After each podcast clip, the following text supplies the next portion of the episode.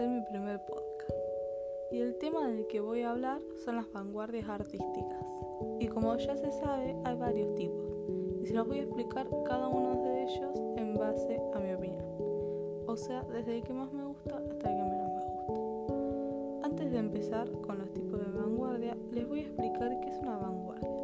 En resumen, el vanguardismo es un conjunto de movimientos artísticos que surgieron a principios del siglo XX más o menos durante los periodos de la Primera y la Segunda Guerra Mundial. Todas estas vanguardias comparten características, porque se surponen al mismo tiempo y estaban en distintas partes de Europa.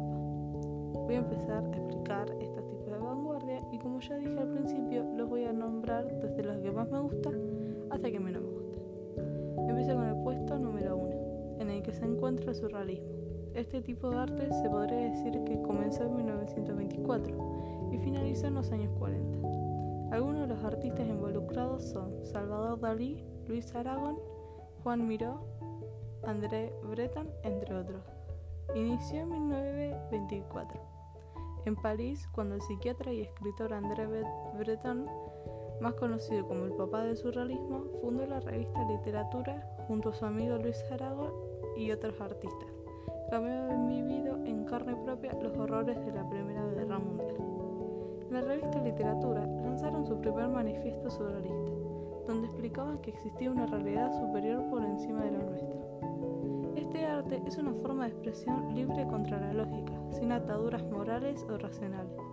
El pensamiento libre y primitivo, las imágenes mentales tal y como, y como llegan a nuestra cabeza sin ningún filtro, como en los sueños o en el inconsciente. Se suele decir que algo inesperado es surrealista, tan ilógico y excéntrico que interrumpe el orden racional de las cosas, que altera la realidad, la destruye y la reconstruye. En el surrealismo, Breton descubrió que la realidad era solo un desabrido y pesado telón, sino que había formas ocultas e inexploradas de la mente humana. Para eso inventó varias formas de arte. Entre ellos está la escritura automática, que es un experimento artístico donde alguien escribe o dibuja en una hoja de papel blanco. Lo primero que se le viene a la cabeza, sin pensar y sin detenerse hasta acabar. También está el cadáver exquisito, es una forma de arte colaborativa en donde alguien escribe y dibuja algo sin pensar y otra persona, sin mirarlos, debe continuarlo hasta acabar el dibujo. El surrealismo surgió de la necesidad de transformar el mundo y al hombre devastado por las atrocidades de la guerra, demostrarles a las personas que el universo no es solo materia inorgánica, sino que hay otras formas de realidad que la vida puede y debe ser arte en sí misma, que el arte y la vida deben ser absurdos e incomprensibles para ser apasionados. Para resumir, digamos que lo surreal es una actitud frente a la realidad, defendiendo la libertad de la mente y la imaginación y la búsqueda de lo maravilloso. En el puesto 2 se encuentra el dadaísmo, que inicia en el año 1915, finaliza por los años 20. Algunos de los artistas involucrados son Hugo Ball, Tristan Zara, Man Ray y otros. Inició en Ginebra por, mediación del artista Hugo Ball en el conocido cabaret Voltaire. Es ahí donde un grupo de artistas se juntan y, promueven este movimiento dadaísta. El dadaísmo trascendió las vanguardias artísticas y supuso una crítica a los valores vigentes durante la Primera Guerra Mundial. Esta pretensión revolucionaria hace que el dadaísmo sea conocido como el antiarte. Este grupo de artistas lo que pretenden es subvertir todas las formas y tradiciones del momento. El dadaísmo promulga una libertad creativa absoluta, sin ningún tipo de cortapisa. Creen que lo inmediato, la contradicción y la espontaneidad son elementos que buscan derrocar las leyes de la lógica, es decir, la convencionalmente aceptado, lo convencionalmente aceptado. Proponen el caos frente al orden. También quieren romper las fronteras entre el arte y la vida. Creen que el artista creen que la vida del artista ya es una forma de arte. Hacen especial hincapié en el uso de técnicas mixtas, como por ejemplo podría ser el collage. También pretenden crear una nueva forma de arte, partiendo desde cero sin basarse en la tradición artística preexistente. También hay una clara oposición a la idea de belleza eterna. Ellos creen que todo es lugar, es más todo. Puede ser arte incluso en lo más efímero. Y para finalizar, hay un claro espíritu provocador y escandaloso. Pretenden sacudir las conciencias de la sociedad burguesa. La influencia del dadaísmo hace que en la actualidad se siga debatiendo sobre los límites del arte y sobre qué es arte y qué no. En tercer lugar, ubiqué el impresionismo. Este inicia a mitad del siglo XIX, más o menos por 1874, y finaliza en 1886. Algunos de los involucrados fueron Edouard Manet, Claude Monet, Pierre-Auguste Renoir, Edgar Degas, Henry Toulouse, entre otros. Al inicio del impresionismo, al inicio el impresionismo tomó algunos elementos de otros estilos, teorías y técnicas, tales como la pintura inglesa de Turner y Constable, la estampa japonesa, el arte de Watteau y de Clan El nacimiento de la, de la fotografía, las teorías del olor y la, de la percepción del ojo los descubrimientos en el campo de la óptica. Los pintores impresionistas pretendieron trasladar al lienzo su impresión particular de los objetos reales por la atmósfera que los rodea.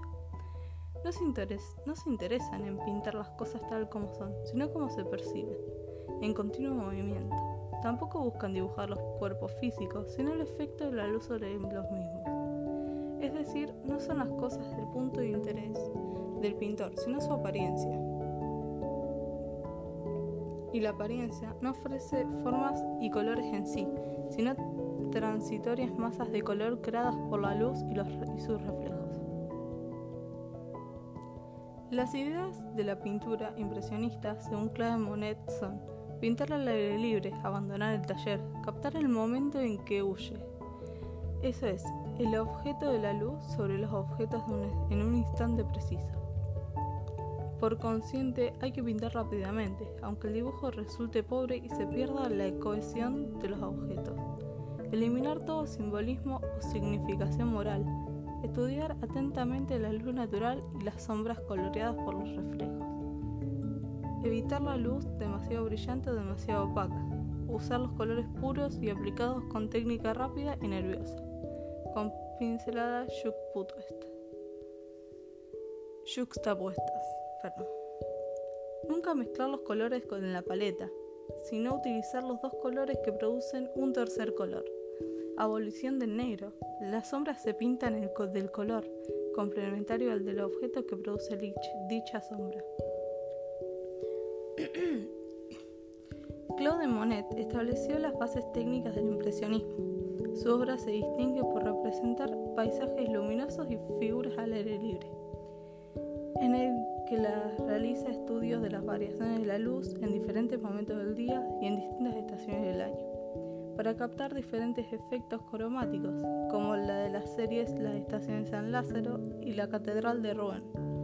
Monet fue el único pintor que siguió fielmente los principios del impresionismo hasta sus últimas obras.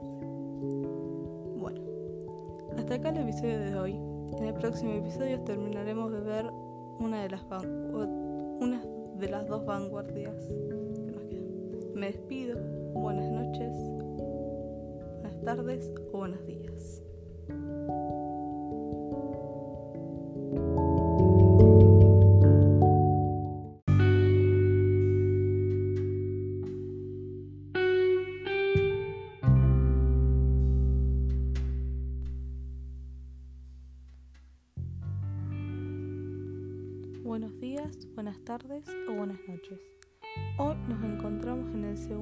Episodio de este podcast, en el que hablamos sobre las vanguardias artísticas.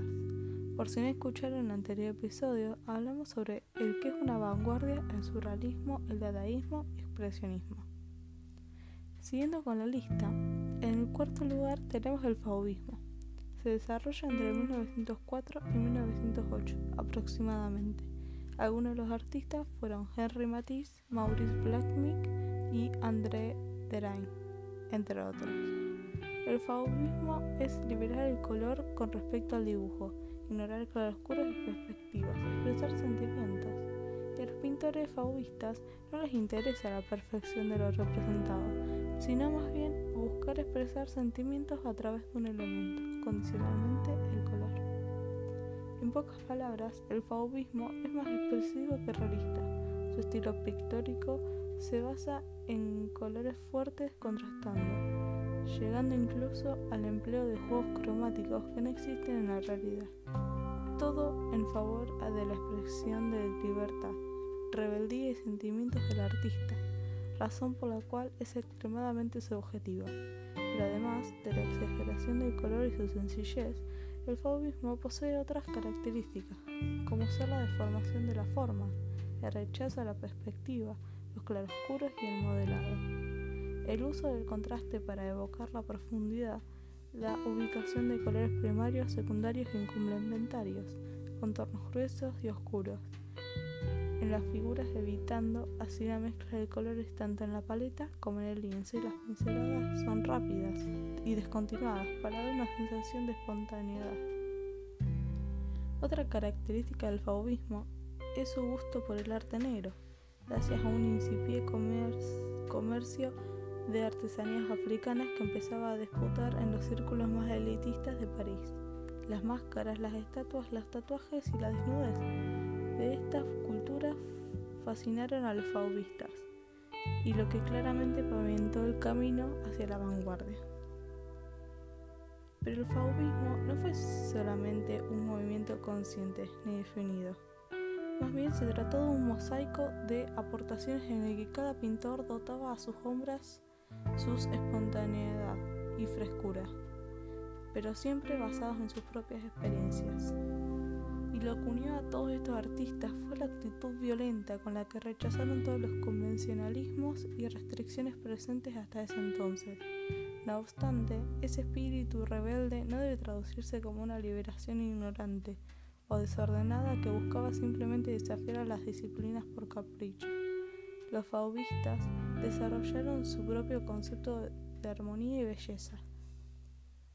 Los fauvistas, por su cuenta, reaccionaron a su vez contra el impresionismo y rechazaron su paleta de colores naturalistas y la importancia que ésta había dado a la luz, en detrimento de la pérdida del color de color. Históricamente hablando, de todos los vanguardistas, de todas las vanguardias que surgieron en las primeras décadas del siglo XX. Esta es la que menos duró, ya que empezó en 1904, alcanzó popularidad en 1905 y para 1910 ya se encontraba completamente agotado. Pero en ese corto periodo sentó las bases del arte posterior y posicionó a uno de los mejores representante de este movimiento, el francés Henri Matisse.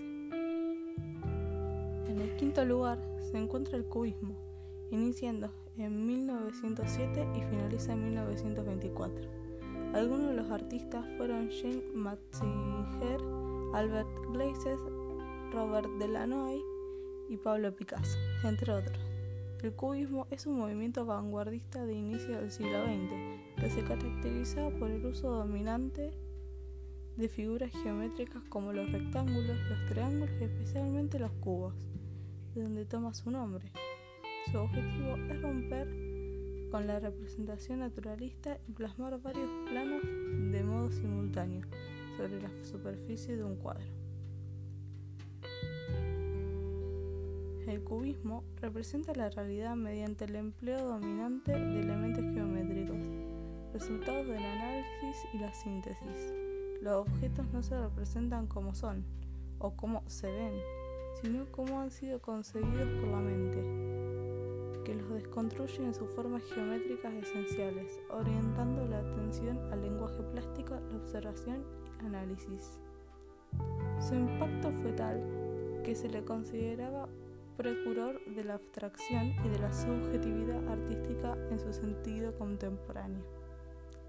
El cubismo se caracteriza principalmente por los siguientes elementos. Visión analítica de los elementos de representación, poca perspectiva y profundidad esencial, uso de figuras geométricas, cubos, cilindros, etc., incorporación de varios ángulos en un mismo plano, preferencias por, por las líneas rectas y aplicación de tácticas mixtas, collage, tipografía, etc. Todas sus características llevaron al cubismo a ser considerado una expresión plástica más racional y analítica, que contrastaba con otros movimientos inspirados en la subjetividad o la emocionalidad. Bueno, esto hasta el episodio de hoy. En el próximo episodio terminaremos de ver las dos últimas vanguardias. Me despido. Buenos días, buenas tardes, buenas noches.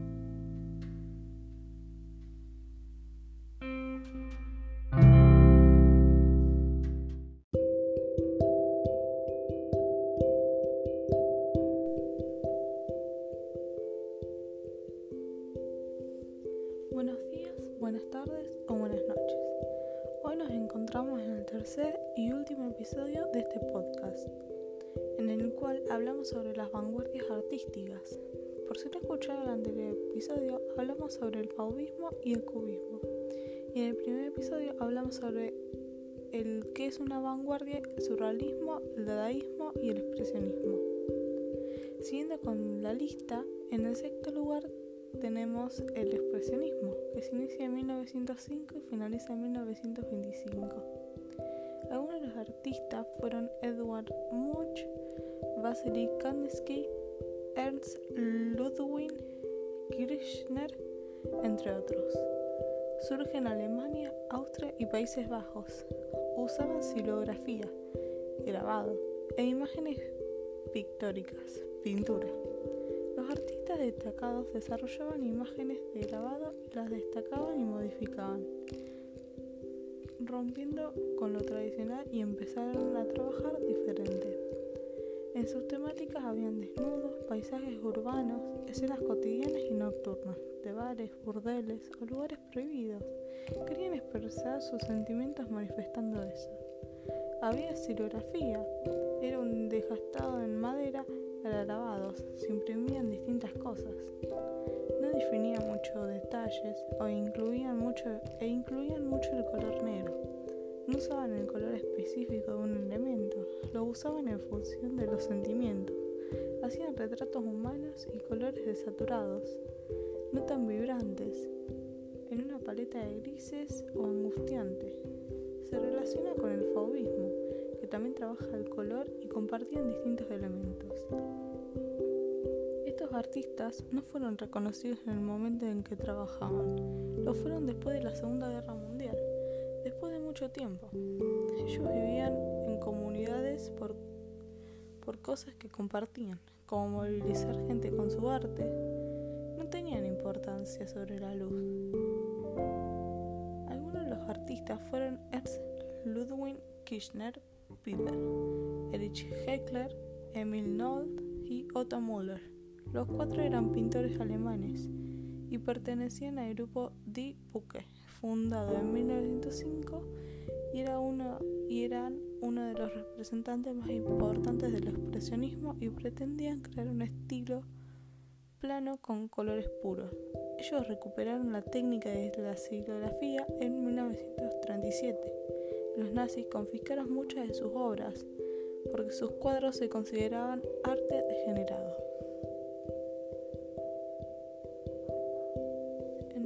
El séptimo puesto tenemos el futurismo,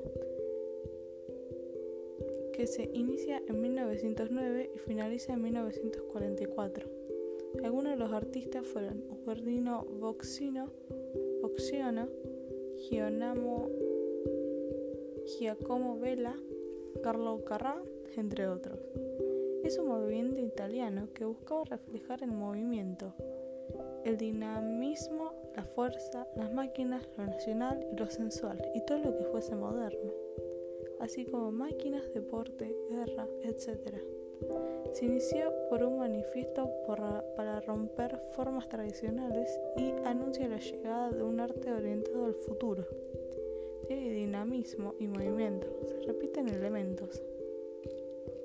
Los artistas futuristas rechazaban los museos, consideraban que era un cementerio eran autodidactas, glorificaban las guerras, se caracterizaban por sus pinceladas pequeñas y técnicas puntillizas para descomponer objetos.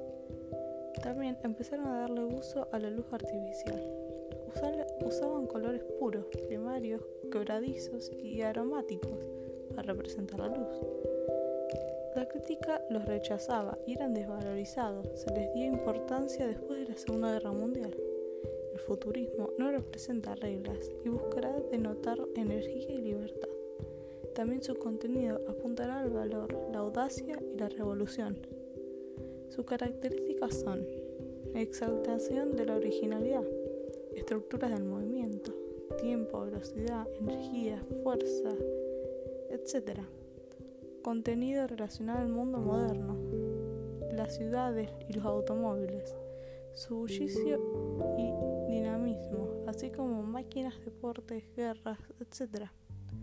Utilizaban de formas y colores para generar ritmos. Usaban colores resplandecientes, transparencias utilizaban, multiplicación de líneas y detalles, semejantes a la de una sucesión de imágenes de un caleidoscopio a una película.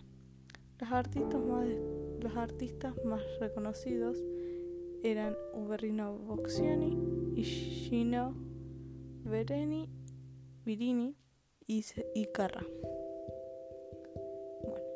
Gracias por acompañarme en este podcast. Me despido.